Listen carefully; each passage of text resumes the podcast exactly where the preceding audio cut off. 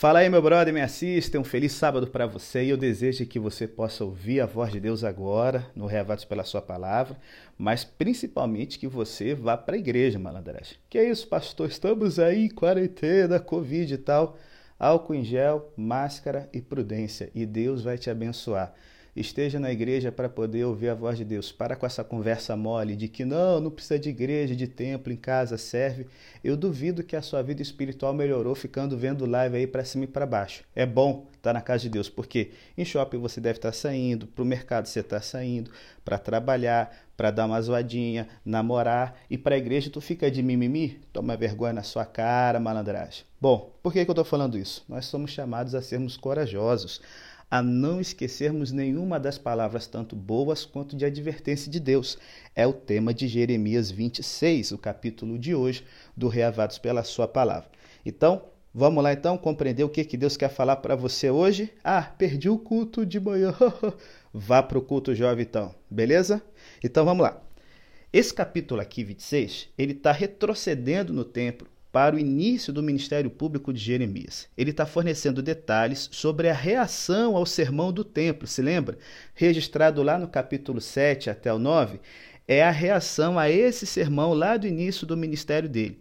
Esse capítulo está inserido aqui para demonstrar a coerência da reação de Judá à mensagem de Jeremias, desde o início, passando por décadas de rejeição e frustração. E essa reação, gente, inicial foi intensa e os líderes religiosos foram os primeiros a pedir a execução de Jeremias. Cara, que louco! Os líderes religiosos que eram para ter a mente aberta, iluminada com a palavra de Deus, eram os mais insensíveis.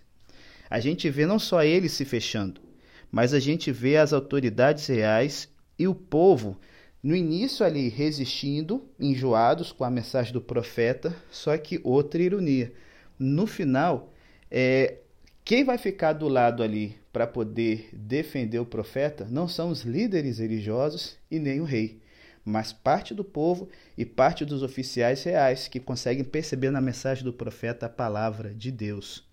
Então, esse é o argumento principal. Se Jeremias tem que morrer porque está transmitindo uma mensagem que é dura, olha, no passado, houveram profetas, como Miqueias, que era contemporâneo do profeta Isaías, que transmitiu uma mensagem em nome do Senhor e não foi punido com a morte. E ele fala: Ó, oh, galera, segura onda aí, porque vai ser perigoso matar um profeta. A libertação de Jeremias, depois de ser ameaçado de morte, sugere alguma abertura então aqui à palavra de Deus? Será que o povo que defendeu, uma parte do povo que defendeu ele, uma parte dos oficiais do rei que defenderam Isaías então se converteram, houve avivamento e bênção pura? De modo nenhum.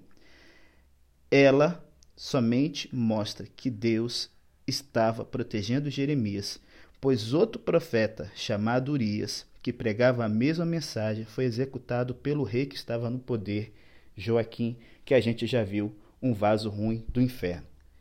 Bom, que lições então podemos tirar aqui do capítulo 26? Primeira lição. Se liga aqui no verso 2. Deus está lembrando Jeremias que ele queria que a sua mensagem fosse anunciada na íntegra. O profeta deve ter se sentido tentado a omitir partes que fariam com que o público se voltasse contra ele, por causa da severidade da mensagem ou porque o faziam parecer um traidor da nação. Por quê? No tempo bíblico, não se imaginava apenas que os profetas eram porta-vozes de Deus, mas que no momento que o profeta falava, por ele ser um homem de Deus e cheio do poder do céu, a palavra dele se tornava realidade, como a maldição das bruxas dos contos de fadas, que desencadeava uma série de mudanças que seria impossível de retroceder. Por isso, o povo está furioso querendo matar ele como traíra, porque como é que ele abre a boca para amaldiçoar e trazer mandigas sobre o povo de Deus, meu pai? Porém, Jeremias está fazendo isso por ordem de Deus e ele não devia omitir nada de seus ouvintes, mesmo que fosse mais conveniente para ele, devido à circunstância. Fique esperto. Como Jeremias, nunca devemos ignorar ou excluir as partes importantes da palavra de Deus para agradar alguém. Eu sei que hoje está muito em voga uma ideia de inclusivo, de como assim, olha, vem cá, Deus ama você nos seus pecados, vem e permaneça assim. Realmente Deus nos busca como nós estamos em nossos pecados. Só que a ideia de inclusivo não é a gente tirar coisas que incomodam a sociedade para botar o máximo de gente dentro da igreja, dentro do evangelho. Não.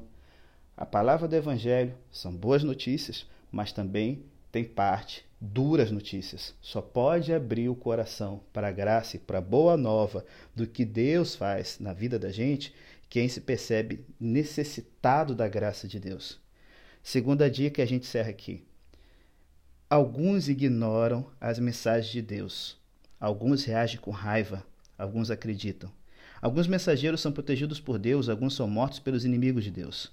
A única garantia que alguém tem quando assume o papel de um Jeremias é que Deus é soberano e que sua palavra deve ser ouvida. Vai estar gente que vai ter o coração endurecido? Sim, mas continua firme. Não desanima porque você se sente só. Alguém sozinho, mas que tem Deus do seu lado, pode vencer a maioria. Que Deus possa abençoar você. Um feliz sábado. Mas eu fecho aqui, gente. Sabe qual é a triste dessa história? Nós temos aqui os oficiais do rei protegendo Jeremias, certo? Dizendo que ele não poderia ser apedrejado pelo povo. Porém, esses mesmos anciãos não deram ouvidos às exortações do profeta. Perderam o ponto principal. A história de destruição dizia a respeito deles. Pouparam Jeremias, porém não pouparam a si mesmos, porque não se arrependeram de seus pecados. Quando se lembrar de uma história bíblica, meu brother e minha sister, pergunte como ela pode ser aplicada à sua vida. E aí mude Sacou? Deus te abençoe. Até amanhã, se Deus quiser.